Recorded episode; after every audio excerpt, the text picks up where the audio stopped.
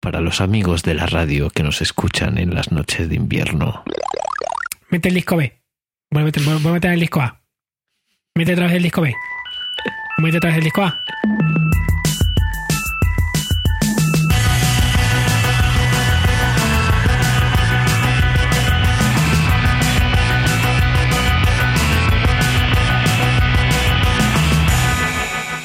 Estaba buscando dominios. ¿Dominios? No me preguntes por qué. ¿Y sabes que hay un dominio what the fuck? Ah, sí, sí. Es que hay unos cuantos que, que van guay para las, las páginas de memes, ¿no? Y cosas así. Claro. Si nos compramos edc.what the fuck, son 25 dólares. Supongo que al año, ¿no? ¿El precio de Hover es al año? Mm, sí. Sí. ¿No prefieres gastártelos en ir al cine? 24 dólares, que son 18 euros. Me puedo ver dos películas. Creo que me hace más feliz. no lo sé. Depende de la película, ¿no? Claro. Es que la- las últimas dos películas, una teníamos la expectativa muy alta y, Y no lo comentamos, por cierto. Perdida. perdida, es verdad. Y, y la otra, que no sé si la has visto al final, ¿Cuál? Magical Girl. No, todavía no. Pues no podemos hablar de ella entonces. Pero te gustó. No voy a decirte nada. No quiero, no quiero que pienses nada al respecto, ni para bien ni para mal. Eso no sé, no, sé qué pensar. No pienses nada, déjate llevar. Relájate y disfruta. Déjate llevar. Eso era un poco más. ¡Ahí estás tú! Efectivamente. Tú. Era de Andalucía, ¿no? Supongo, del el anuncio de que... El anuncio era de Andalucía, sí. De que si no, ¿verdad? ¿Te imaginas? Que, que fue un anuncio del País Vasco. País sería un- Vasco. sería un poco. eh, No, habría, habría demandas. ¿Tú sabes que es una de las mejores cosas que ha pasado esta semana? dirías que es una de las mejores cosas que te pasa en la vida. Bueno, a mí no, pero a mucha Ah. gente probable. Bueno, en realidad, en realidad es de la semana pasada. ¿No has visto que IKEA ha sacado su propio escritorio motorizado de los que se suben y se bajan? Quiero saber más. Voy ahora mismo a la página de IKEA. eh, te lo voy a, te lo voy a mandar eh, lo, y lo pongo en las notas. Eh, pues me ha sacado su propio, sabes que, que los mm, generalmente los escritorios estos valen un pastizábal, ¿no? Pastizaca. Lo sabes. Lo sé. Pues ellos han sacado el suyo que vale 500 euretes, pero es que es como el, como el mejor que puedas comprar. Es buenísimo. ¿Tan bueno es de verdad o es como todo Es buenísimo. en IKEA? Que al principio es muy bueno y cuando se empiezan a aflojar las piezas. Es buenísimo. Porque una pregunta aún. Tú, tú, como casi todo hombre moderno que se precie como yo y como. y como mucha gente, como tanta y tanta gente. La mitad de tu casa es de IKEA, ¿verdad? ¿No? Estoy comiendo moras. Eh, pues mira. mm, mm, la mitad, la mitad. Mira, te voy a decir, tengo el escritorio de Ikea. ¿Vale? Y El, ya es una pieza angular de tu casa. El escritorio, el mueble Sí. de la tele y que, Sí. que es también estante- estanterías, ¿no? Y todo eso. La- Las estanterías Sí. son de Ikea, porque además son El conjunto de salón. Sí, pero no la mesa, la mesa del salón. Esa no es de Ikea. Bien. El sofá tampoco es de Ikea. Bien. Mm, la cama no es de Ikea. Ni, ni el colchón, ni el somier. Bien. Porque de hecho es un canapé. Vale. Eh, la mesa de la cocina es de Ikea. Y la silla de la, de la cocina es de Ikea. Y las mesillas de noche, que tengo dos, son de Ikea. Qué curioso. Muy parecido a lo mío. Yo tengo el- el- la mesa del escritorio es de Ikea, la mesa de la cocina es de Ikea, la mesa de la tele es de Ikea, eh, las sillas de la cocina son de Ikea, las mesillas son de Ikea, de la cama, la cama no es de Ikea, el colchón tampoco es de Ikea, eh, las estanterías no son de Ikea, son, son a medida. ¡Hala! Bueno, estaban en la casa, tampoco voy a Cierto. tirarme aquel pisto. Eh, las estanterías de despacho tampoco son de Ikea. Bueno, tengo alguna cosita más. Tengo una especie de percha y un zapatero en el dormitorio que es de Ikea también. Pero. Bueno. Ah, bueno, sí, y la mesilla sí que es de Ikea, sí. Era una. No, no la íbamos a comprar de Ikea hasta que justo el año pasado hicieron una de esas que se levanta, que para cenar en la, en- viendo la tele está muy bien. Ah, la mesa del salón, o sea que sí que, sí que Sí. tiene una que se levanta, porque yo Sí, cuando sí, sí. la- yo me compré la que tengo, que es que se levanta también, no había en Ikea nada parecido. Claro, Claro, yo es que la cambié más tarde y estábamos buscando una de esas fuera de Ikea hasta que de repente fue como, oye, pero si, si han hecho un- una nueva en Ikea. O sea, que si hubiera estado en Ikea, igual te la habrías comprado ahí. ¿No? Seguramente, sí, sí. Yo es que esta no es que no había. Qué curioso, Y, ¿eh? es, y es muy grande la que tengo. Me gustaría que fuera más pequeña. Hmm. Pues. ¿Tú has llegado a- has probado alguna vez a trabajar de pie? A trabajar de pie. Sí. Porque para eso es este escritorio, un standing desk. Bueno, eh, o eso o, o no, ¿no? Sí. Es un standing desk. Bueno, Pero es solo para trabajar de pie el standing desk. no, la gracia es que Ah. puedes usarlo para las dos cosas, pero si no te vas a. eh, si no vas a trabajar de pie, no te compras un, un, un escritorio que se sube y se baja. No te gastas 500 euros. Te gastas 200. Visto así, tienes razón. Pues la verdad es que no. Nunca, nunca he. Tengo curiosidad. ¿eh? O sea, he trabajado de pie, pero fuera de una oficina. Claro, cuando trabajabas en las esquinas de, de la ciudad, Esas mismas. vendiendo amor. Que no, hombre, que lo que dabas era flyers, que eras un relaciones públicas, que lo sé yo. Eso es lo que te gustaría a ti. Pues he escuchado cosas muy buenas sobre, sobre trabajar de pie y muy malas también. Hombre, te tienes que cansar seguro.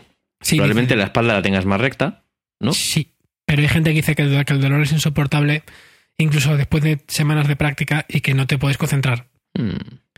Entonces, al final, el otro día, eh, ahora lo pongo también en las, en las notas, eh, en nuestro foro de, de Vocial, Vocial, Vocial o Focial, o- eh, pues eh, alguien puso un artículo que está muy bien sobre cómo en realidad, a ver, últimamente se ha demonizado muchísimo trabajar sentado, pasar muchas horas sentado, y comentan en un, en un artículo que lo malo no es estar sentado. Obviamente la postura afecta mucho y no es lo mismo estar sentado de una forma que de otra. Estás en una buena postura de sentado y mantienes una actividad razonable en tu día a día, no hay ningún problema. Pero bueno, yo te digo la verdad. A ver, esto es, lo de, eh, esto es lo de los funcionarios, ¿no? Es decir, si tú te pasas todos los días delante de un ordenador sentado y tienes que mantener cierta. Tienes que tener ciertas posturas o cierto, cierto tipo de, de, mm, precauciones, ¿no? Para trabajar, como tener la pantalla del ordenador a la misma altura de la cabeza, para no tener que ni Exacto. echarla para arriba ni echarla para abajo. ¿Te has dado cuenta del efecto del, del micrófono? Echarla para arriba, echarla para abajo. Joder, cómo, cómo me ubico así, ¿eh? Muchísimo mejor. ¿A qué, a qué sabe? Bueno, esto es la magia de la radio.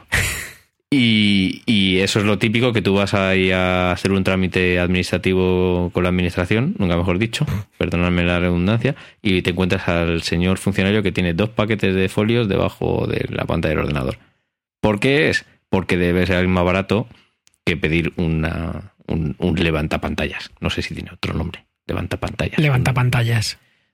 pues dos maderas, tres maderas en concreto, eh, que forman una superficie que hace que la pantalla esté más levantada y así está la altura. Tal. Otra cosa que también he visto a funcionarios con un par de paquetes de folios haciéndolo es tener levantados los pies, un reposapiés para que la- las zonas lumbares estén, estén reposadas y no estén en tensión. Mira, me, me he puesto recto y otra vez. ¿Eh? Magia de la radio, ¿eh? Es increíble esto. De hecho, esto demuestra que yo estoy en muy mala postura, porque cuando me he puesto recto y bien, es cuando ha dejado de escucharse bien.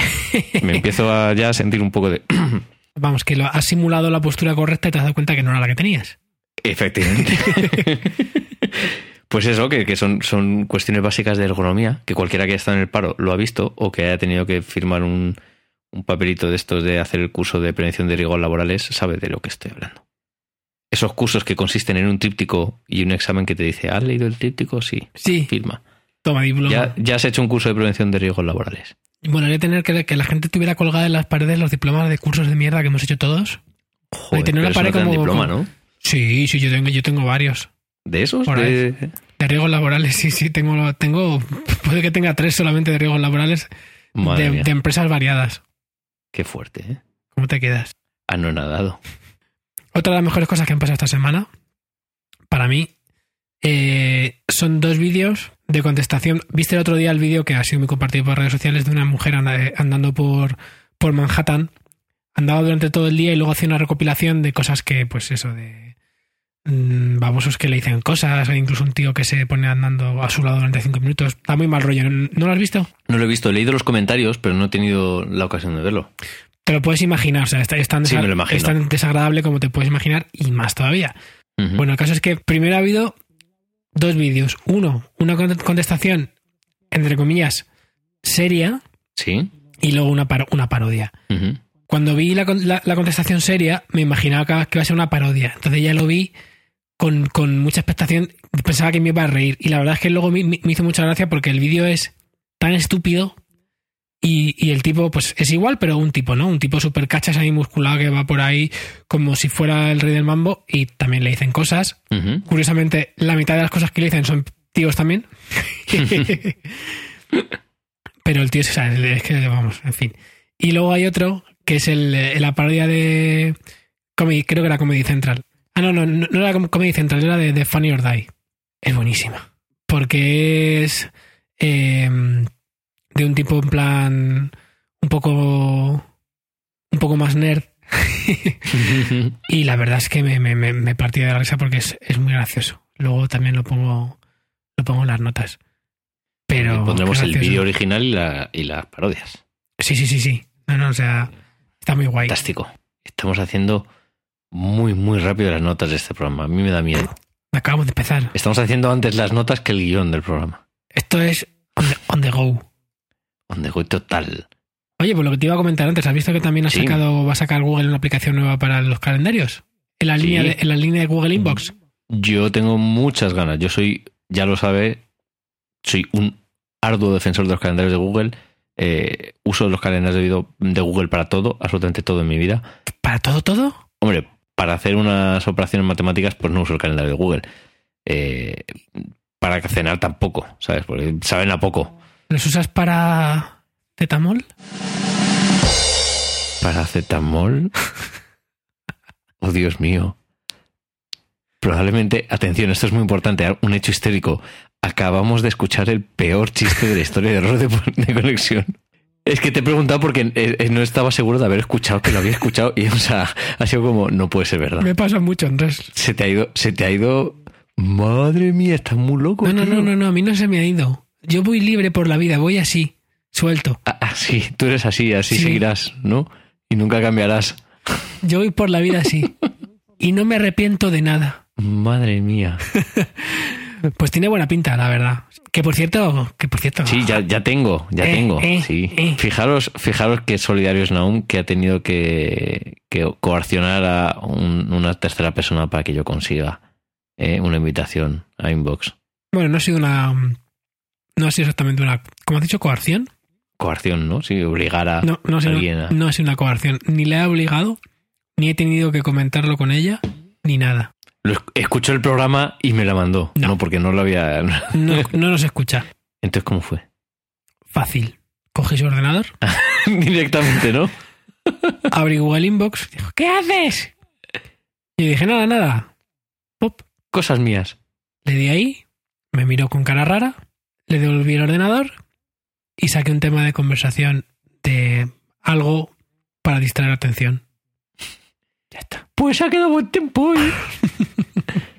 Oye, hablando del tiempo, se ha acabado por fin el veroño este absurdo que estábamos viendo en Madrid. Que iba a llegar noviembre y estábamos en chanclas y pantalones cortos por la calle todavía. ¿Y qué es lo que ha llegado con el fin del veroño? ¿El invierno? No, nuestra nueva cabecera. ¡Ah! Nuestra fantástica nueva cabecera. Es un homenaje a, a Naum. ¿A mí? Sí, ¿Por qué? porque como no ha jugado al Loom, Ya, pero, pero, pero a que yo sabía que era la, que era lo del fondo, porque te lo iba a decir. Ah, vale. Que estoy ahí, que estoy ahí.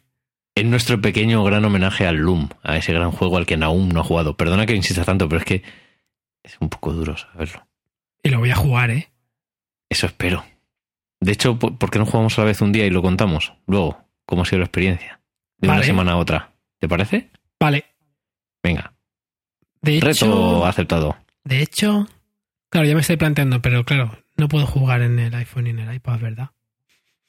No hay un. No, hay, no había versión para, para iPad, ¿no? Creo que se puede instalar el Scum VM, que para los que todos los, para los que no lo sepan, supongo que, que muchos lo sabréis, el Scum VM Hombre, ya hemos hablado del Scum aquí, ¿no? Pues no lo sé. Eh, pero es Yo el- creo que sí, en alguno de los primeros programas. Probablemente, pero bueno.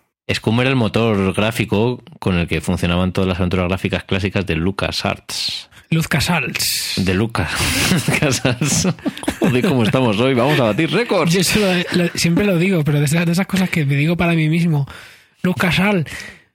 Que por cierto, si sacaran ahora un juego nuevo de Monkey Island en una dimensión paralela, sería ya no, ya no Luz Casal, sino simplemente Disney. ¿No? Claro. ¿O no? ¿Y qué pensará Luz Casal? Seguro que no le importa nada, nada. No le importa nadísima. Intenta superarte y no me ha salido de igual de bien. Ha sido demasiado bueno el mío. En fin, Ni lo he pillado. no lo hayas pillado. Ay. Hombre, ahora sería JJ Arts, JJ Arts. JJ Arts, molaría mogollón JJ Arts.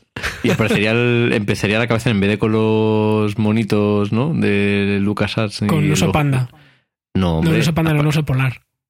Aparecería el. Bueno, es ¿No? verdad, es verdad. Claro, Porque es su productora, ¿verdad? claro. Me parece bien. Sí, Yo, yo había hecho oso polar por perdidos, pero me parece bien también. sí, hombre. Bueno, pues la cabecera, que, que es muy bonita, que la cabecera estamos tú y yo viendo cómo cae la última hoja del otoño. Del veroño. del veroño. Qué bonito. La verdad es que era, o sea, tú imagínate lo que era eso, videojuegos, ¿no? En aquel momento. Y esto que era casi una de las primeras aventuras gráficas. Ves a un tío ahí encapuchado con una música tal y de repente un árbol, una hoja, haces clic en la hoja para ver si hace algo y la hoja se cae. Qué Y el bonito. personaje dice, la última hoja del otoño. Qué bonito. O sea, eso es como decir, madre mía. Así nos enganchaban estos, estos videojuegos. Ay, la verdad es que yo todavía suspiro pensando en, en esa época, en esas aventuras. Incluso Sí. tara- tarareando todo el día la música generada por el sonido monofónico del, del ordenador 486. Que no tenía tarjeta de sonido ni nada. Era el sonido, el pitidito, El pitidito, madre mía. a la Nokia Phone de los 90 y, y era suficiente para, para decir que era una, una buena banda sonora o mala. Hombre, si tenías tarjeta gráfica la disfrutaban más. De sonido, Las dices. Sí, claro. Claro.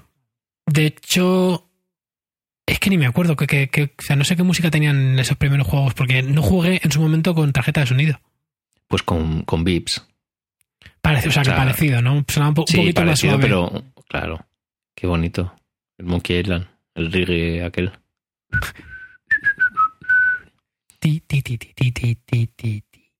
Bueno. En un lugar en medio del Caribe. ¿Cómo se llamaba la isla? Melí. Oh, Melé, claro que era, pero era Melí, claro. Claro. Gobernadora. ¿Cómo te has quedado, eh? Gobernadora Barley. Es que me da nostalgia todavía ¿sabes? Esos juegos. Yo me enamoré de la gobernadora Marley, ¿eh? Yo, también, bueno, yo me, yo me acosté con ella. De broma, Anda. de broma. Mira detrás de ti un mono de tres cabezas. Me cago en la leche, casi que me lo No, creo. o sea, ¿eh? la respuesta buena habría sido. tú eres- yo soy cola tu pegamento. qué, cu- qué curioso, tú, pe- tú peleas como una vaca. ¿Y, y qué me dices de, de cabeza limón? Qué ¿no? ¿Cómo gracioso. era cara limón, no? Cara limón. O, no, cabeza limón, cabeza limón. Ese Qué personaje. fuerte. Y luego estaba la cabeza del navegante. Y a mí me encantaba Stan, que luego apareció en todas las sagas, ¿no? Ah, sí, sí, el mismo sí. papel, el vendedor, Pero, que no para de moverse y de hablar. ¿cuál fue el último Monkey Island que tú jugaste? Porque yo llegué a jugar a The, Curse of Monkey Island, llegué a jugar un poco. Ese era el 3, ¿no? Sí. Sí, ese me lo pasé. Yo me, me he pasado los tres Monkeys. Y también jugué un poco al 4. ¿Y el 4 cuál era? Pues ya creo que ya era 3D. ¿Cómo se llamaba? Pues creo que era Monkey Island. E- Iba, a- iba a hacer un, un spoiler que te cagas, pero me lo voy a guardar por si acaso. Y luego sabes que también sacaron. Ah, sí, uno era, el Monkey 4 era muy feo. Sí, bueno, y ella ya era muy de. Muy de dibujos, ¿no? Como. di- distintos. Pero. Sí. mm, que también sacaron. Bueno, no, no era Monkey Island, creo que era de, de Sammy Max. Que sacaron los de, los de Telltale Games. ¿Sabes que son. quiénes son los de Telltale, Telltale Games?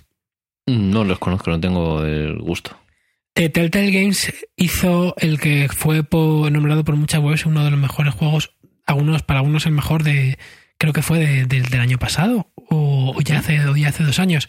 Hicieron un juego mm, episódico de... pr- Primero, de hecho, hicieron el de... Uno de los primeros fue los de Sammy Max y luego hicieron de, de Walking Dead. Pero, pero Sam Max era Lucas. Claro, pero estos hicieron, debe ser que la licencia de Sammy Max eh, sí que está, sí que estaba, se podía comprar. Y estos hicieron una, como unos, eh, pues eso, un juego también en episodios. Esto- Estos siempre, siempre sacan juegos en episodios y luego te, puede- te vas comprando poco a poco. A lo mejor te vale cada episodio unos poquitos euros y cada, o sea, digamos que hacen como, una- como temporadas, ¿no? Como si fuera una serie. Sí. Y el de Sammy Max no lo he jugado, pero el de Walking Dead a mí me encantó. Me gustó ¿Sí? muchísimo. Me lo compré en la Play, pero también está para iOS. eh, o sea, para no sé si también está para Android, está iOS. para iOS. Creo que también estaba para Mac. eh, creo que está como para muchas plataformas porque a nivel gráfico son muy sencillitos. Son bonitos, pero son tienen un Sí. 3D, un 3D muy sencillo y con un poquito así de delineado para hacerlo tipo cómic. Y, y son juegos muy de, muy de guion. Y el, el de Walking Dead eh, está realmente bien, ¿eh? Te lo recomiendo encarecidamente. Un juego en el que... Encarecidamente. Encarecidamente. Es un juego en el cual tú tienes, aparte de que, bueno, o sea, no es un juego de habilidad, es un... Tampoco llega a ser una aventura gráfica, pero, pero está un poco entre medias. Se, pa- parece un poco Elige tu aventura, ¿no? Pero... Ajá. mm, Pero está muy bien y como para que merezca la pena. Me encanta, ¿eh?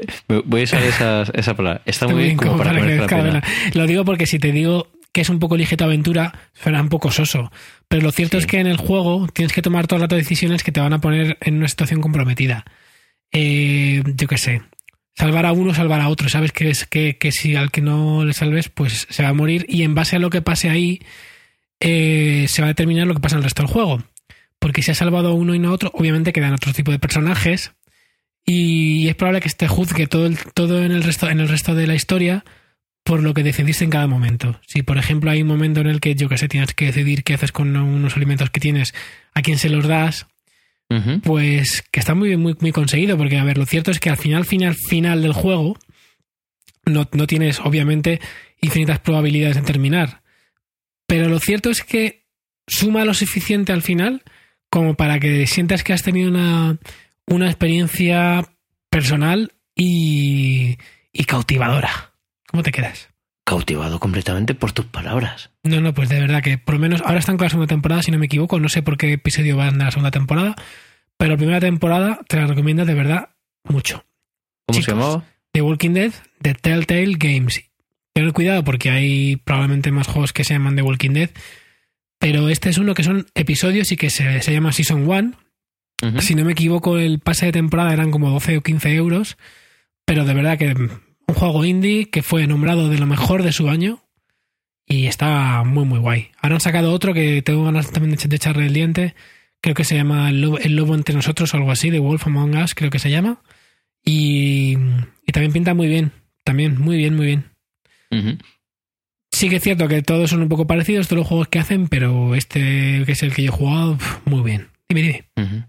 No, que, que no, no sé si hemos llegado a hablar aquí, creo que no, corrígeme, de, de un videojuego que no sé si llamarlo videojuego, que, que, que tengo que estar jugando esto en estos últimos tiempos, ¿Cuál? o he estado experimentando. Se llama Mountain, Ah, ya sé cuál es, es muy bonito. que es de David O'Reilly.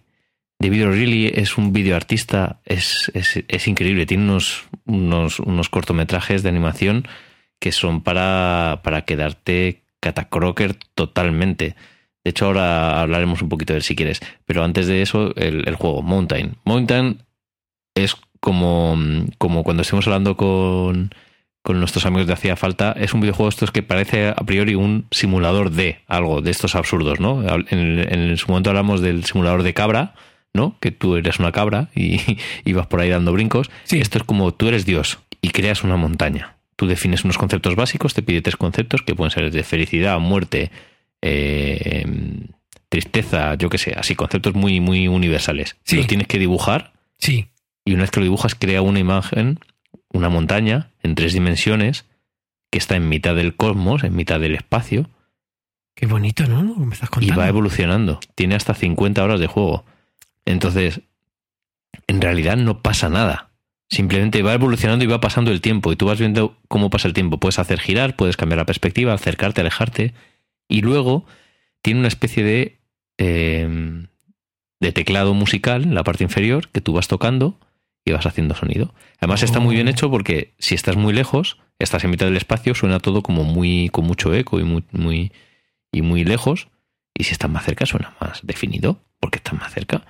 Y la montaña da vueltas y va pasando cosas, pues cambian las, las, las eh, estaciones, se hace otoño, se hace invierno, Qué bonito, ¿no? se hace verano, pasa el tiempo. Cada vez que el tiempo tiene un rollo así un poquito New Age que te dice alguna frase eh, más o menos trascendente o no, según cómo te pille. Y la verdad es que yo al principio estaba todo el rato diciendo, esto es de verdad, esto es de mentira, me está tomando el pelo, se está riendo de mí. 99 céntimos, ¿eh? Ojo que dices. Pero bueno, he pagado 8 euros por películas peores que esta, las cosas como son. Y, y- y en realidad yo lo interpreto un poco como, como una, una evasión, ¿no? Tú pasas tiempo y de repente te das cuenta que has estado 10 minutos dándole vueltas a la montaña que gira y gira y gira para un lado, para otro, para arriba, para abajo, sales, entras, tocando música y no has estado pensando en otras cosas. Como que has despejado un poco tu mente, porque además tampoco te has concentrado. No es como cuando ves una película, lees un libro, eh, escuchas música, no has hecho una actividad realmente profunda, ¿no? Que te, te requiera un esfuerzo intelectual, ¿no? Simplemente has estado contemplando, viendo, interactuando un poco con la montaña, lo poco que puedes hacer, Qué bonito. y ya está. David O'Reilly. Es un personaje. eh, David O'Reilly es conocido. eh, casi todo el mundo hipster le conoce porque fue el que diseñó el videojuego que aparece en Her. Que es un poco un rollo parecido a este de Mountain. Ah, ese mismo tipo. Claro. El videojuego de Her es el que hay un personaje, ¿no? Que sale como de la pantalla y Eso es. interactúa con, con el protagonista. Eso es. Qué interesante, ¿eh? Mm. Y David O'Reilly también es conocido por eh, una, un, un vídeo que en realidad lo que, que- Bueno, no se sabía que era suyo, que eran las aventuras del Octogato, del de Octocat Adventures, que en realidad él lo que hizo fue empezar a subir vídeos en una cuenta de YouTube que parecía que era la cuenta de un niño de, no sé, 8, 10 años o 12 años, en la que era, era como una animación de estas muy, muy básicas hecha con como con Paint, ¿no? Como frame a frame con Paint, borrando lo- lo- los cuadros anteriores, haciendo una cosa así como muy básica. Y en realidad la sensación, si tú ibas viendo los vídeos, ibas subiendo varios vídeos un- poco a poco, ¿no? Con el tiempo ibas subiendo vídeos muy cortitos, Sí. de menos de un minuto, y, y parecía que era como, como la canalización de, lo- de- los sentimientos de un niño, ¿no? Eh, incluso daban un poquito de miedo y podías pensar, joder, al final parece que es como que, que sus padres están muertos, ¿no? O interpretas que, joder, pues este pobre niño se han muerto sus padres y está canalizando esa, esa ausencia o ese dolor a través de una serie de animación muy interesante, ¿no? Ver cómo eso lo plasmaba hasta que de repente se convierte todo en una animación en 3D con una banda sonora, con una orquesta sinfónica increíble. Y es porque en realidad, claro, no era un niño de 8 años el que iba subiendo sus vídeos, sino que era David O'Reilly y, y contaba las aventuras estas. O sea, es una cosa espectacular, a mí me, me fascina. O sea, según lo estuve viendo, digo, "Jo, si ya, ya me flipas sin saber la historia, una vez que investigas un poco y ves cómo, cómo fue esto mostrándose al público, dices, madre mía, qué cosa más flipante. Y luego tiene un par de vídeos más así que son como muy, muy, muy, muy, muy, muy, muy locos Sí. pero locos totales. Hay uno que se llama RGB X y Z, que ahí lo voy a dejar. No, Lo pondremos el link para que lo vea quien quiera. Pero son fascinantes, o sea, es, son creaciones de videoarte que, que, que te dejan un poco catacroker. Pero el juego es en Mountain. es, es todo lo contrario, es súper bonito. Y sí, porque yo he visto un fotograma, pero Sí. a que no te ha conseguido desen- desenganchar de tu juego de Juego de Tronos. Pues me estoy quitando un poco hasta el punto que igual lo desinstalo y todo, fíjate lo que te digo. ¿Ah, sí? Sí, porque lo miro una vez al día y avanzo muy lento y no voy a gastarme dinero real en, en, en comprar cosas para ir más rápido porque no le voy a dedicar tiempo. Ya. Y en realidad es como, pff, ya me ha aburrido un poco. O sea, me ha aburrido en el sentido de que si pudiera prestarle más tiempo, pues sería más divertido. Tengo una, tengo otro para sustituirlo, ¿En serio cuál? que también he empezado, uno de Star Wars, que es del mismo palo. Que hay nuevo también, pero no. O sea que vas a dejar uno por empezar en otro que es lo mismo. Bueno, no creo que lo empiece. Igual lo empiezo para probarlo un poco y contar aquí la experiencia, pero yo por el bien del programa solamente. Pues eh, lo que te iba a decir es que eh, esto de Mountain me ha recordado Sí. a otro juego que tuve en su momento y la primera versión, la segunda, y fíjate, la, la segunda es de 2013, 2012, o sea que la primera debía de ser, pues, pues imagínate. Eh, y es un juego que en realidad el juego en sí no requería de prácticamente nada y se llamaba de hecho Zenbound. Ujú. Y eh, consistía en que mm, te aparecían formas eh, de madera, figuras esculpidas en madera, Sí. y solo tenías que hacer una cosa que era envolverlas en cuerda. Digamos que había una cuerda, una cuerda que, que, eh, ap- aparecía en pantalla proyectada desde, desde el jugador y tú tenías que ir girando aparte, a través de la, de la pantalla táctil, girando la pieza para ir enrollando la pieza en, en cuerda. Entonces tenías un objetivo, pero bueno, que era anecdótico, ¿sabes? Que no, no tenía ninguna dificultad realmente. El juego era mm, eh, simplemente música agradable, con unas imágenes bonitas, con unos fondos así suaves y buscaba la relajación y el entretenimiento en una actividad sencilla y pues como ellos decían, zen. Pero la verdad es que en su momento fue, fue muy, muy interesante y con un planteamiento un poco parecido. Que bueno, para mí todos estos juegos, todos estos juegos entran también en- con distancia, pero dentro de la dentro de la, de la onda de, de- de algo también como Journey, ¿no? Que son juegos, son juegos de, de experiencia casi sensorial, ¿no? No, no es un juego de, de habilidad. Es un- es un juego de eso, de, de tener una experiencia casi emocional a través del color, de la música y, y de, Eso la- es. de- de las imágenes y de dejarte llevar y, y relajarte. Bueno, ya Journey es cierto que sí que avanza un poco más en el género de las plataformas, pero básicamente sigue siendo un juego con unos objetivos más parecidos a estos casi que a un juego como Mario Bros. Sabes que yo Journey estuve a punto de comprar una PlayStation solo para jugar a Journey, ¿no? Bueno, estoy exagerando un poco. Que para eso también te puedes venir a mi casa, ¿sabes? Te dejo dos horas ahí enchufado, También es verdad. ¿eh? Mira, el próximo rol de conexión lo podemos grabar mientras yo juego a Journey. ¿Qué te parece? Pues que hay un problemilla. que necesito escuchar. No, que tengo la Play 4. Ah, No pasa nada porque van a sacarlo para también para la Play 4. y no hay cartuchos de esos como había antes. Bueno, de- de- de- sí que está en Blu-ray, ¿eh? Pero para Play 3. Claro. Y vale lo mismo, vale lo mismo el, el Blu-ray con varios juegos, porque tiene también, creo que también tiene el Flower o alguno de estos, creo que es Flower, que es de la misma compañía, que es un juego también súper bonito. Que simplemente eres como, como, como si tú fueras viento y, pétalos eh, viajando por, por, por, por paisajes preciosos. Es un juego también súper bonito que mm, también podemos poner, ¿no? porque yo creo que no, lo- no lo hemos comentado por aquí. También pondré un link eh, en, en las notas para que la gente vea de qué va este juego que se llama Flower.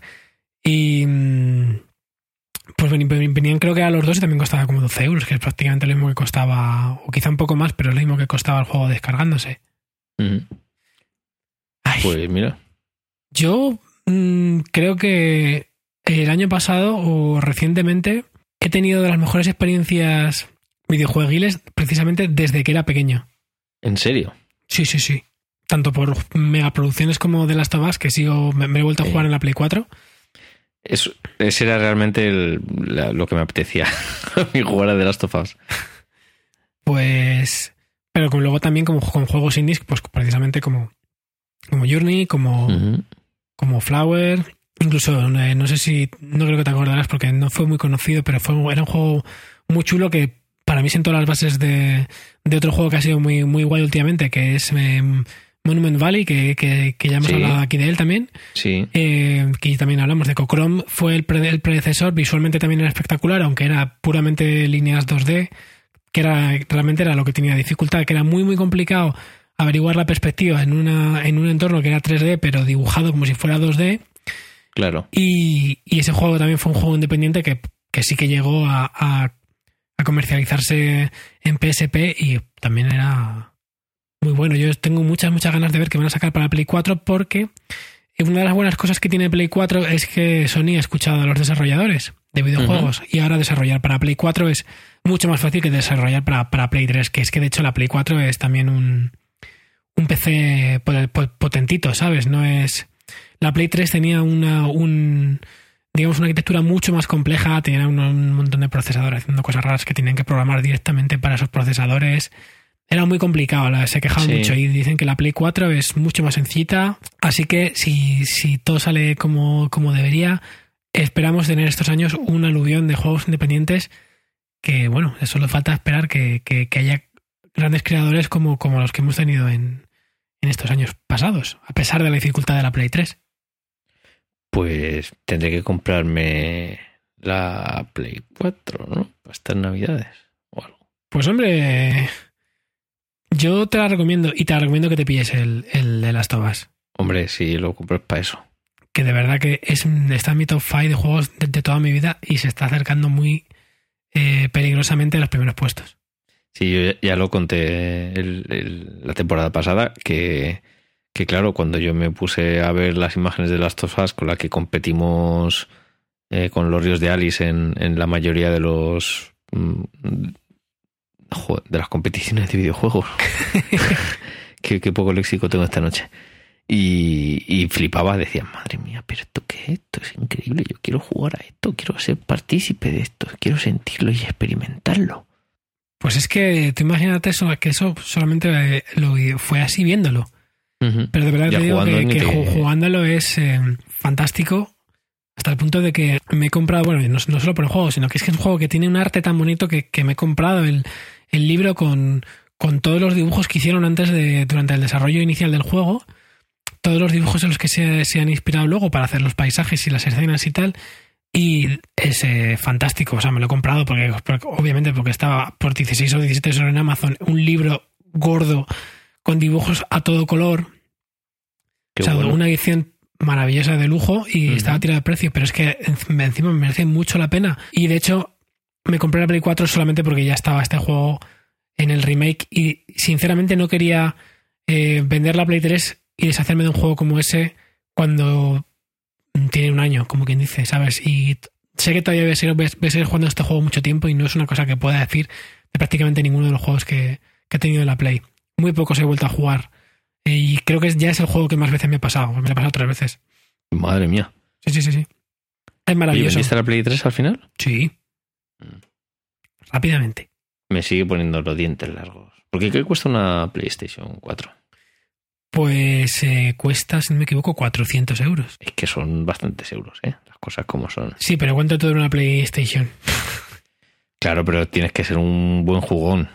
Pero te dura, te dura 8 años. ¡Ocho años, Andrés! Ya. Y la de satisfacciones que te da. Visto así es, barata, ¿eh?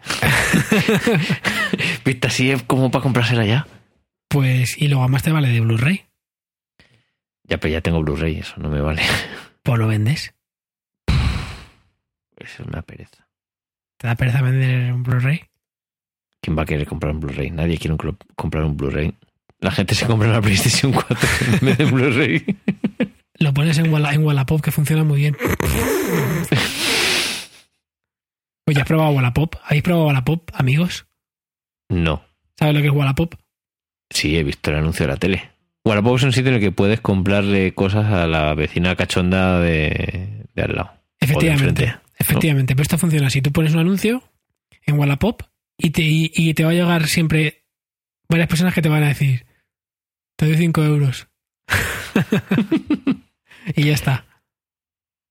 Es que la gente es muy fuerte con las cosas de, de, de segunda mano, te regatean mogollón o sea, yo me acuerdo, Jaime, nuestro, el bajista de Coffee and Wine y amigo, pese a ello, eh, eh, estuvo vendiendo un montón de cosas de, de segunda mano y, y, al final nos contaba de, lo mal que le había pasado en algunas ocasiones, que es como, vendes una cosa tirada de precio porque es de segunda mano y la gente te llama, no, no, te ofrezco 20. Pero tío, te estoy vendiendo una mesa de 8 canales Mackie que cuesta 400 pavos, te la estoy vendiendo por 100 no te la voy a vender por 50. O sea, que ya es mucho más barata y está en perfecto estado. Tío, o sea, no, no fuerces, ¿no? Esto es así. ¿Tú has tenido problemas vendiendo cosas de segunda mano? Mi, filosofía es la siguiente. A la hora de vender, yo siempre hago dos cosas. Primero Facebook y Twitter. Ya está. Y casi siempre. Amigos conocidos. Y prefiero vender las cosas más baratas de, de lo que las vendería solamente para saber que me la va a comprar alguien y si puede ser un amigo y iba a ser rápido, Claro. me- mejor. Y así también, pues mira, esa persona, esa alegría que se lleva de llevarse esa ganga. Pero, pero a mí me da, me da mucha alergia lo de ve- vender cosas por, por eBay porque, mm, pues porque a veces hay problemas, efectivamente, que pueden ser de, de muchos tipos. Eh, porque a veces el envío es un, es un peñazo, porque a veces puede haber problemas en el envío, que algo se, se deteriora, en fin, Sí. que, que así lo hago siempre. Y casi siempre se, se, se vende todo por Facebook y por y por Twitter al final más o menos se coloca. También he estado en eh, como involucrado en grupos de compra y venta Sí. y al final siempre se acaban Es convirtiendo un en gru- fracaso, ¿eh? en- siempre se acaban convirtiendo en grupos de spam de otras cosas. Totalmente. Pero es curioso que empieza como muy bien y de repente se desinfla, ¿no? Sí. Y ya está. Y ya no lo usa nadie. ¿Por qué pasan estas cosas?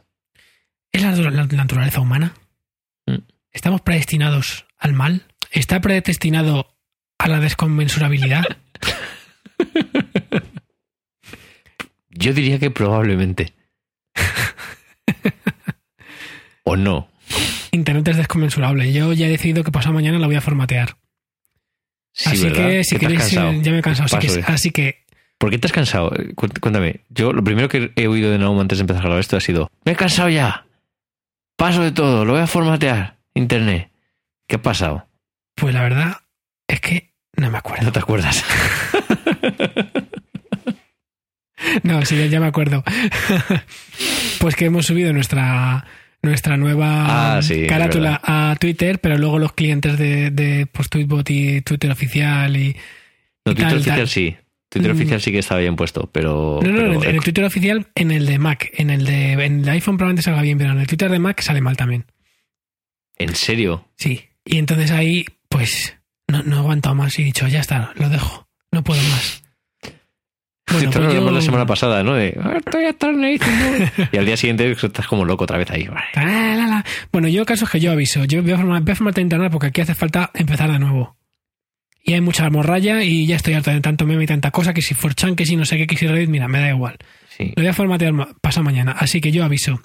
Gente, lo que tengáis en internet, cogerlo y lo guardáis lo que queráis, lo que sea de valor. Y lo, y lo que no se va a perder. Ahí lo dejo. Yo haría un copy asterisco punto asterisco por si acaso. Pero que entonces Y no sirve ya- para nada. Bueno, lo guardas ahí en un disco duro y te olvidas. Y luego dentro de cuatro años dices, ah, tengo esto ahí y lo tiro. Tendrías que hacer un discopy, pero tienes que hacer un discopy a disquetes. Y, a- y además con el comando, con el NAT, con el que era propio de MS2, que creo que ya era de la última versión de 6.2.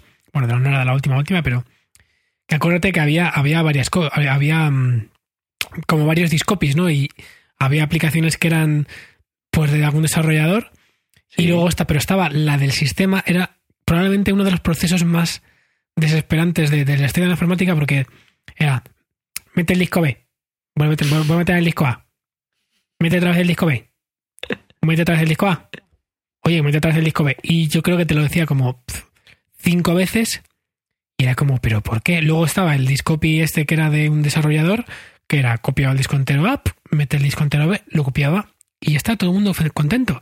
Pero el del MS2, el propio de MS2, era así. ¿Sí? ¿No ponías copy a dos puntos, espacio a dos puntos Hombre, estoy, hablando de, de copiar cuando, era, cuando era de copiar de, me disquete a disquete. Sí. Pero poniendo la misma fuente lo copiaba en el disco duro, o sea, automáticamente hacía una caché y luego la trasladaba al otro, ¿no? Pues Tenías que ir metiendo... Exacto. No sé exactamente cuál era el criterio, no sé si es que metía en memoria y no en el disco duro, pero te iba, te iba pidiendo a trocitos. Y de verdad Esto que... es un ejercicio de historia o... ¿no? Sí, de, carca- de, de carcamalismo informático. Oye, ¿habrá forma de correr MS2 sobre Mac? Para Mac está... eh, hay emuladores de MS2 porque hay emuladores de para, para juegos vintage, que parece que no salimos de aquí. Eh, Ujú. Está DOSBox, es un, un- un emulador de, de- de MS2 para Mac que funciona muy bien. Interesante. ¿No, te- no, O sea, yo no lo tienes? estoy- No. Pues bájatelo, bájatelo, bájatelo. Se llama Nah. dos, DOSBox. Y mola porque además te crea como un- tu librería de juegos de MS2, eh, en plan con sus caratulitas, de muy bonito. Uf, qué día he tenido hoy, por cierto, Andrés. Sí, ¿qué te ha pasado? Muchísimas cosas. Como por ejemplo. Que he ap- he aprendido lo complicado que puede llegar a ser subir una- una, demo- una aplicación eh, para testearla en test flight y hacer que eh, luego se la bajen los clientes. ¿Qué es TestFly? TestFlight es, eh, es una aplicación que compró Apple que sirve para, para, dist- para distribuir y testear aplicaciones beta. Ah, muy bien. Para que no, no subir una beta al, al market, ¿no? Y poder, o sea, al App Store o a iTunes. Eso es. Em, sobre todo si eso para, para ese tipo de cosas, para, para testeos internos de la aplicación, a nivel de. ah, Pues eso, a nivel de, de lo que son los desarrolladores. En nuestro caso queríamos subir una aplicación ahí para luego hacer unos test de usuario con, con ellas en varios países a lo largo, a lo largo de, de- de esta semana. Y, y bueno, ha sido un un dolor. Suele pasar, es, suele ser bastante complicado, de hecho, estas cosas siempre. Sí, sí, sí, hombre, ayuda, ayuda, ayuda que, que- que la gente no tenía unas, unas instrucciones claras al principio. Eh, ayuda que luego Apple tiene restricciones como muy, muy absurdas a la hora de subir las aplicaciones, que es un proceso que, que requiere días de, de que te- incluso de, de aprobar cuentas para poder utilizar test, test, test flight. Básicamente es un proceso que ha ido que casi toda la semana y, y acaba convirtiéndose en un marrón a día de hoy. Pero bueno, Claro. lo que he aprendido nunca lo olvidaré. Mira, vamos a romper el tema. Además, estamos muy geekis entre este retorno. No estamos hablando mucho de música. Es cierto, pues yo tengo una, una cosa que quiero recomendar, pero tú tienes otra también, ¿verdad? Bueno, no quería recomendar, quería hablar de, de- del drama musical de la semana. ¿Cuál ha sido? Que Taylor Swift ha eliminado toda su música de Spotify o RDO. Y luego le han hecho la lista de reproducción con mensajes para ella. ¿Así? ¿No lo has visto? Eso sí que no lo he visto. Qué divertido. Lo ¿Con hecho canciones o qué? Claro, cambia, o sea, cada, cada título, o sea, los títulos juntos hacían una frase. Era muy Qué gracioso, bueno. pero no va a volver. Bueno, sí va a volver. Sí, va a volver en cuanto ya sea el disco más vendido de la historia de la música del mundo mundial de cantantes de toda la vida, pues ya volverá a poner en Spotify. Como Coldplay, que hicieron lo mismo, ¿eh? Claro, Coldplay. pero es- pero Eh, si es Chris que- Martin, ¿te acuerdas Chris Martin que Eh, no querías tener tu disco en Spotify? Y Chris Buah. Martin, y ahora sí que está, ¿eh? Ahora sí que Ese está. disco que no vas a tocar en directo este año, ¿eh? ¿Y ¿No lo va a tocar? Martin? ¿No lo va a tocar en directo? Eso dicen, que ¿Por no va a hacer gira con este disco, que va a ser con ¿Por- el próximo. Anda. ¿Eso por qué? Pues no sé, buscaré la información y la y la chequearé y la contrastaré y la comentaré por aquí. Pues Pero vamos, también. Esto es lo de Taylor Swift, que, que- que- que es bastante significativo, ¿no? Que probablemente una de las personas que más discos venda ahora mismo o que más escuchen all over the world y que no esté su música en Spotify. Cuando precisamente es curioso que aquellas vacas sagradas que no querían que su música estuviera, como hablamos la semana pasada, como Metallica o como Led Zeppelin, como Bob Dylan. eh, ¿Me deja alguno? Mm, no, O sí, Pink Floyd. Y Oasis. es verdad. Fíjate, es que estamos hablando de unos grupos muy grandes. Tienes toda la razón. Pues esos han, han, han dado su brazo a torcer y están ahora en Spotify, pero estos no. Pues mira, ya, ya veo que es verdad que Ghost Stories ya de Coldplay ya está en Spotify, pero no está en radio. Ah, mira.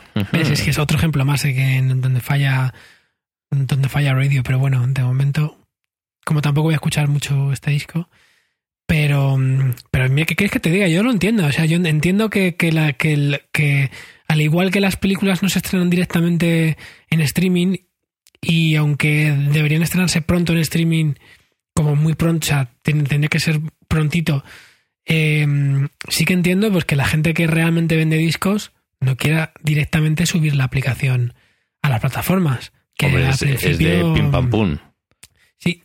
Pues mira, es otro ejemplo también, aunque eh, es un, ti- un tipo de artista muy diferente, pero desde luego se sabe la lección muy bien. Y además esta es mi recomendación de la semana, que bueno, la verdad es que le conocí, ahora cuento la historia.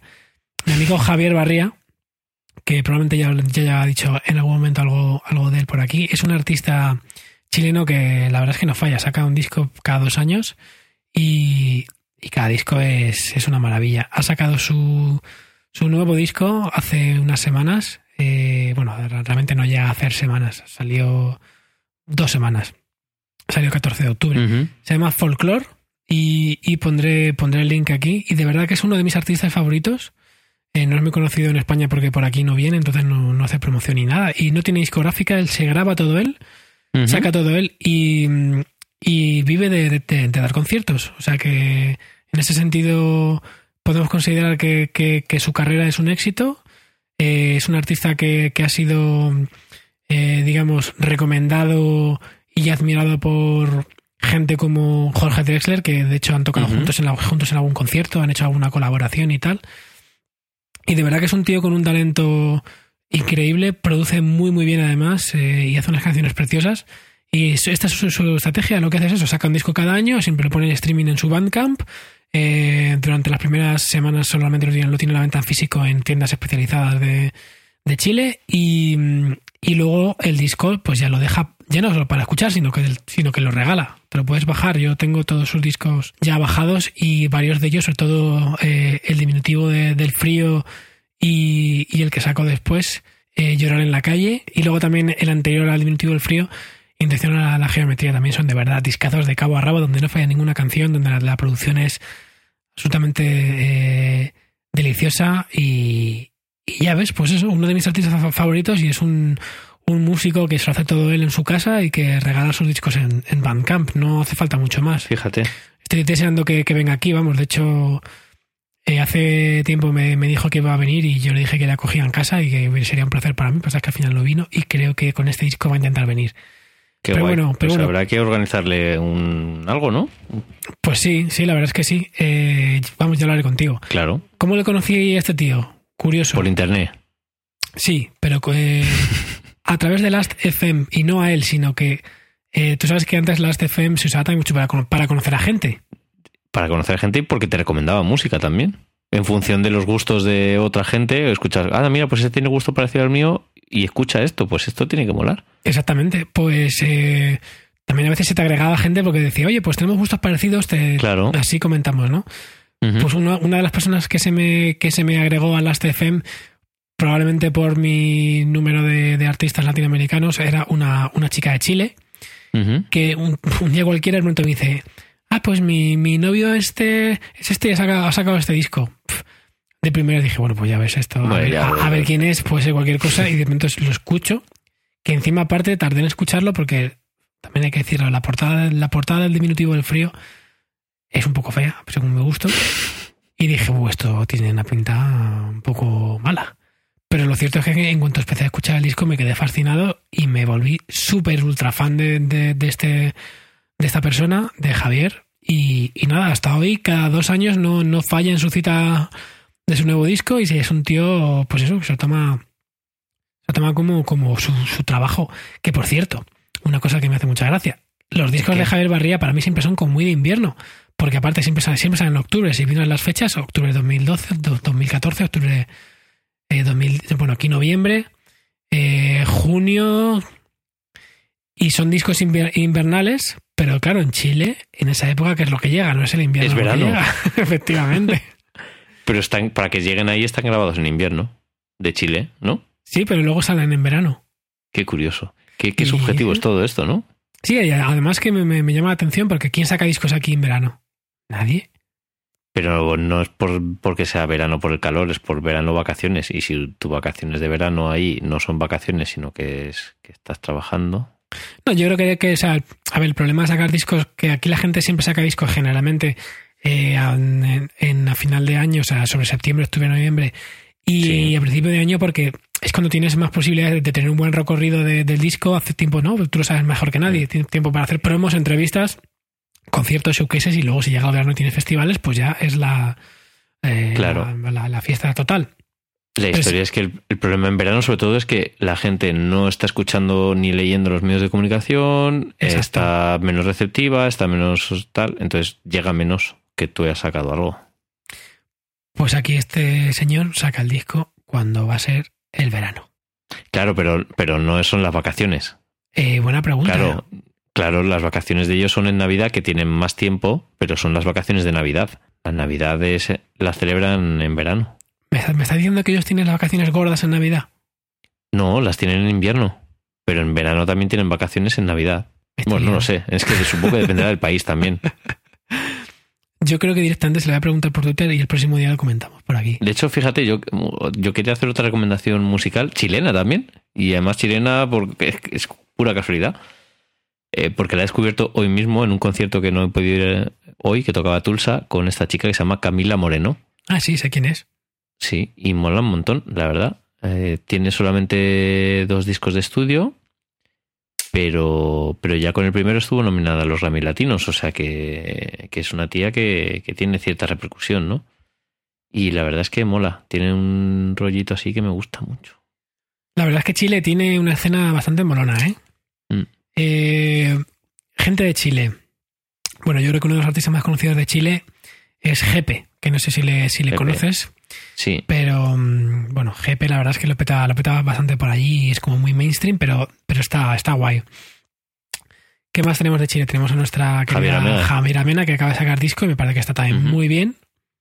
Yo soy ultra fan de su último disco, eh, el que se llama Amena. no- Javier Amena a mí mm, A mí me gusta mucho, me gusta mucho ese. es que es más tu onda que la mía, Sí, sí, no, y el disco anterior. eh, totalmente. es eh, porque es un poco. El disco anterior es también es tecnopop, pero es muy, muy pop. El disco nuevo también sí es no, obviamente muy pop, pero es un poquito más, más bailongo y, y un poco más petardillo. Pero lo cierto es que compone muy bien y produce. Produce. O sea, produce muy bien. Ella, bueno, es- no es la única productora, pero bueno, que están muy bien hechos los discos. Y a mí me gusta. Luego también en- de Chile eh, es otro grupo bastante conocido que es Astro, Astro, sí. que, que la, no sé, o sea, tiene un sonido mm, único. O sea, no se puede Ujú. decir de, de otra forma. Y único y e inimitable. Eh, Su cantante es también el productor de los discos. Que además hay que decir también que ha producido el último disco de Alex Ferreira. Que por cierto, no sé cuándo va a salir, se lo pregunté el otro día, no me hizo ni caso. Eh, se, se va a llamar. luego, Alex. Alex, ya te vale. Se va a llamar Cinema Tropical. Y ya escuché un adelanto hace unos meses y está muy bien. Y, y tiene, tiene mucho, mucha onda de, de, de Astro en, en la forma de usar los sintetizadores y, y los ritmos está muy bien. Y luego de Chile, pues ya hay, hay otros artistas un poco menos conocidos en España, como Alex Anwanter. También está muy bien, es más en la onda de Javiera, música más tecnopop, eh, pero muy fino, de verdad, ¿eh? Es eh, También está Francisca Valenzuela, exactamente. que yo la vi en, eh, en- ha estado de gira en el mes de septiembre en España y la estuve viendo en, en Murcia que tocó con Beto Zamorla en el Lemon Pop y, y la verdad es que me gustó muchísimo, me lo pasé muy bien. Supongo que probablemente no me escucharía mucho los discos porque es ese tipo de producción que no- a mí no es lo que más me gusta, pero sonaba todo muy bien, tenía una onda increíble y, y muy bien, muy bien. Y, volviendo a, a Francisca Valenzuela, Francisca, ¿sabes que Francisca Valenzuela ha cantado en el escenario de con U2, con Bonor? Ha estado con Bono, no me lo Con puedo Bono. creer. ¿Cómo te quedas? Me quedo completamente ojiplático. ¿Tú lo sabías? No, no lo sabía. Pues ya lo sabes. ¿Y, y por qué había tocado con, con Bono? O sea, que, en que... ¡Bonor! Hola, soy Bono. Pues la, verdad es que no lo sé, pero estaba buscando cosas sobre ella en internet hace poco, porque es que de hecho a Francisca la conocí en el, en el Costel un día, no, no, no sabía ni quién era. Sí. Eh, porque venía con nuestra amiga María Pellicer, que. Un saludo, María, que sabemos que no nos escuchas. Y, y nada, pues me la presentaron y, y luego me enteré quién era. Y, y buscando sobre ella en, en, en internet, lo primero que veo es que cantó con Bono en un escenario, en un concierto de estos multitudinarios de, de dos de. Qué fuerte. Y, y ¿eh? estaba Francisca. Claro, fue, fue invitada por U2 a la presentación de la noche el 25 de marzo en el Estadio Nacional de Chile como parte del, del 360 grados. de- Exactamente. el tour 360 grados de, de U2. Qué fuerte. Y cantó 1, 2, 3, 14. Bueno, no, fue otra. Dijo, uno, dos, tres, cuatro. Y para el coco corte. Dijo, bueno, no, ¿cómo que cuatro? ¿Qué es esto? Pues Esto no pasa en realidad, es una dramatización. también son de Chile, también poco conocido aquí, que también mola. otro que se llama Pedro Piedra. Fernando Milagros creo también es de Chile, si no me equivoco, que Fernando Milagros sacó un disco en el que colaboraba Cristina Rosenbinge. Anda. También le conocí un día, también, en la noche, la noche de Madrid, que conoces a mucha gente. Sí, sí, anda que no da para conocer gente. Y creo que también otro que se llama Teleradio Donoso, que si no me equivoco, puede que el Alex antes este fuera su grupo, no estoy seguro del todo. Puede que sí, puede que no. También son de Chile y también están, están bien. Y luego había otro grupo que, era un poco más 60s. Los Bunkers, si no me equivoco, fue, uno de, los grupos más. Más. Sí, esto es. De los más representativos de. Sí, sí que son chilenos, sí. De Chile. Y luego. Eh, Mm, otro, uno de los grupos, de otro de, mis grupos favoritos em, de los últimos tiempos es otro grupo chinelo, chile, chinelo, no, chileno. que se llaman Ases Falsos. Ases Falsos. Y es un, tienen un disco de, este, de este año que se llama Conducción, que lo recomiendo encarecidamente. Lo cierto es que es un grupo altamente anti-cool si ves los vídeos. Pero te hacen unos temazos que cuidado. Y el disco está súper bien producido y todos los, temas son temazos. Tienen dos discos recientes. Eh, el anterior, eh, que se llamaba Juventud Americana. Fue también de los mejores discos de. Fueron nombrados de los mejores discos de Latinoamérica, sino el mejor del año por una, por una publicación que se llama Club Fonograma, que yo la leo, la leo bastante porque. Yo también, está muy bien. Sí, es que están muy especializados, tienen un montón de, música que, no... ¿Dónde aquí? ¿Esto dónde sale? Sí, sí, sí. Pues el año que además ese año el disco Linda Mirada de Con mi tiempo y, el, progreso, que fue que, también hice la gira con ella. Yo los conocí, los conocí por eso, precisamente. Porque yo trabajaba en Love Monk, que éramos coeditores de ese. Ah, cierto, cierto. Mm. Pues ese año que, que, Linda Mirada también estuvo ahí en uno de los mejores puestos de los discos de, el los mejores discos del año. El mejor disco del año fue Juventud Americana. Y ahí descubrí a esos falsos. Y, si bien me gustó el disco, eh, el estilo es un poco más, digamos, directo y crudo. El nuevo me encanta. O sea, tiene una producción detallista y, lo recomiendo, lo recomiendo mucho. Al principio, eh, sobre todo si no estás acostumbrado a escuchar música latinoamericana, pues el cantante te puede sonar un poco rarete. Pero, es un clásico. Pero una vez que olvidas las, digamos, el choque superficial y, ves cómo se las canciones, es un grupazo y, además toca muy bien en directo. Muy recomendado. Hoy especial, especial música de Chile. Sí, sí, sí, especial música chilena. Mira que estamos diciendo, estamos yo muy poco tal, estamos, estamos muy que no. Pues mira, toma ya. Es que yo me hice un pequeño máster de música chilena el año, pasado, pero bueno, de vez en cuando lo hago mm. con países, pues eso, de pronto, oye, ¿qué, a ver qué hay en México y de pronto empecé a hablar con gente, a escuchar cosas. Y Chile tenía yo ganas por, pues no sé, porque había visto un par de grupos y me parecía, eso sí que es un grupo que es un país con tendencia generalmente pop, hay mucho tecnopop y cosas así. Pero no, no, tienen una escena muy, muy curiosa y muy bien. Me gusta. Me gusta, me gusta. Oye, una pregunta. ¿Javier Berria también tiene los discos en Spotify o no? No. Fíjate, es curioso porque aparecen colaboraciones de él en otros discos, pero no aparece en sus discos, claro. Así es, y tampoco está. O sea, tampoco puedes comprar el disco. O sea, solo está para, para, para descargar gratis. Y, durante un tiempo, que imagino que era una, una, una, tirada limitada, está en, en CD, en varias tiendas de, de Chile de Chile. Pues qué pena, porque te voy a decir que hiciéramos una playlist con esto. Mm, pues no se puede. No sé. Y es que, claro, si el principal del que vamos a hablar no está, pues no podemos. qué lástima.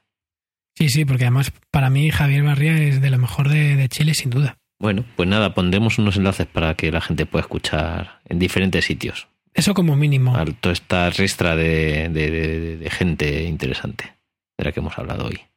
Muchas cositas. Tenemos, tenemos carrete, eh, es increíble. pues Naum, oye, que bienvenido el invierno, que winter is here, ya no is coming. Ya está aquí, yo me compro un abrigo hoy. Sí, yo tendré que. Error de conexión seguirá con vosotros, aunque bajen las temperaturas. De hecho, para los amigos de la radio que nos escuchan en las noches de invierno. Buenas noches, Naum. Buenas noches, Andrés. Adiós. Chao, adiós.